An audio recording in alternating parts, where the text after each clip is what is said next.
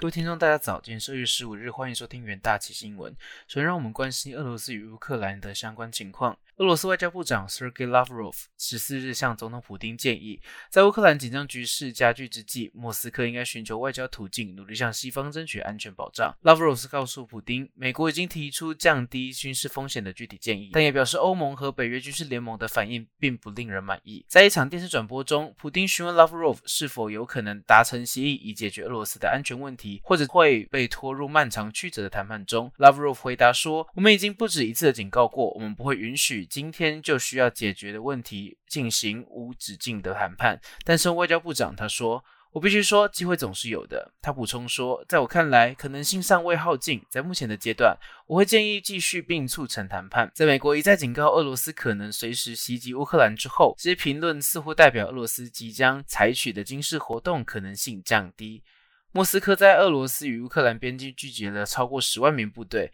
一再否认有任何入侵计划，并指责美国以及其盟友反应过度。拉夫罗夫表示，在他向数十个欧盟以及北约国家寄出一封关于不可分割的安全的信函后，他收到了不甚满意的答复。他在信中提到，乌克兰和西方国家正在以牺牲俄罗斯为代价来加强他们自己的安全，以及这违反了国际协定。他说：“我收到了不满意的答复，各国部长都没有回应我的直接讯息，因此我将继续寻求每个国家的具体反应。”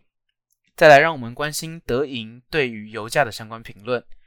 据报道，近期以来，油价持续飙升，可能将突破每桶一百美元，创下二零一四年以来的新高。油价飙升的预期恐会进一步削弱经济成长的前景，并推高通膨，从而对全球经济造成双重打击。报道指出，对于美流美国联准会和其他国家的中央银行来说，这是一个令人担忧的情况。各国正致力从疫情的冲击中复苏，并保护经济免受数十年来最强劲的物价压力所冲击。根据彭博经济研究院的数据显示，原油价格预估从二零二一年底的七十美元左右，在本月攀升至一百美元，将使下半年美国和欧洲提高零点五个百分点。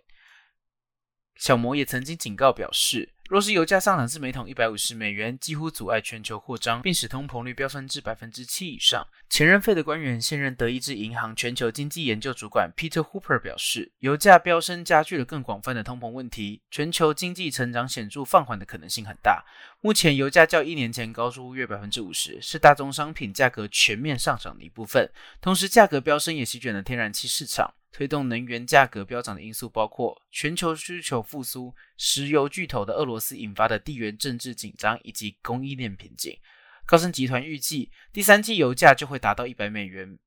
油价上涨百分之五十将会使整体通膨平均提高百分之零点六，其中新兴经济体受到的打击最大。资深策略师 David Roach 则是在先前预测，如果俄罗斯入侵乌克兰，原油肯定。会达到每桶一百二十美元，而全球经济将彻底扭转。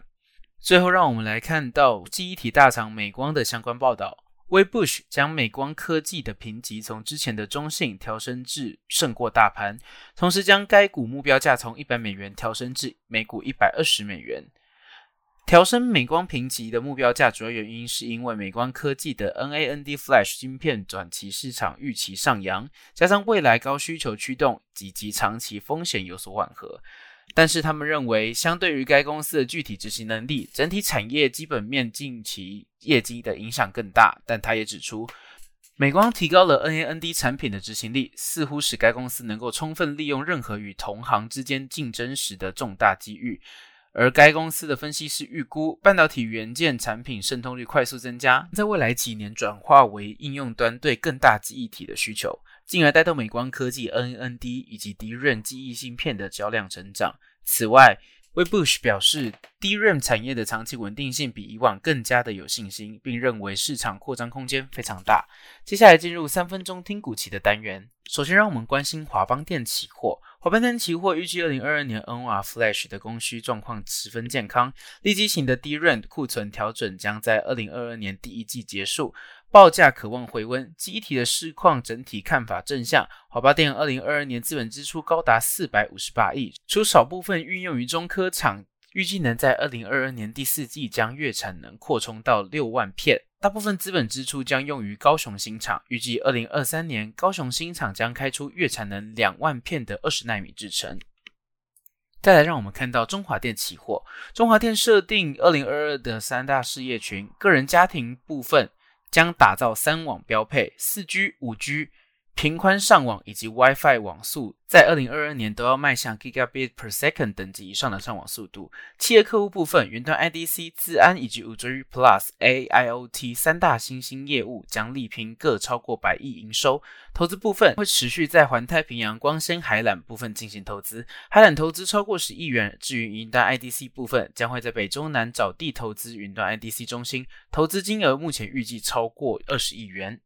最后，让我们看到台达电期货。台达电二零二二年第一季因无法避免通膨环境影响，成本转嫁愈加困难，其短中期获利率脆弱，预期生产成本提高将冲击毛利，进而影响二零二二年整体第一季的获利表现。展望下半年，整体营运受货币政策改变与景气不确定性提高影响，预估营收仅较上半年温和成长百分之三。感谢您的收听，以上元大旗新闻，我们明天见。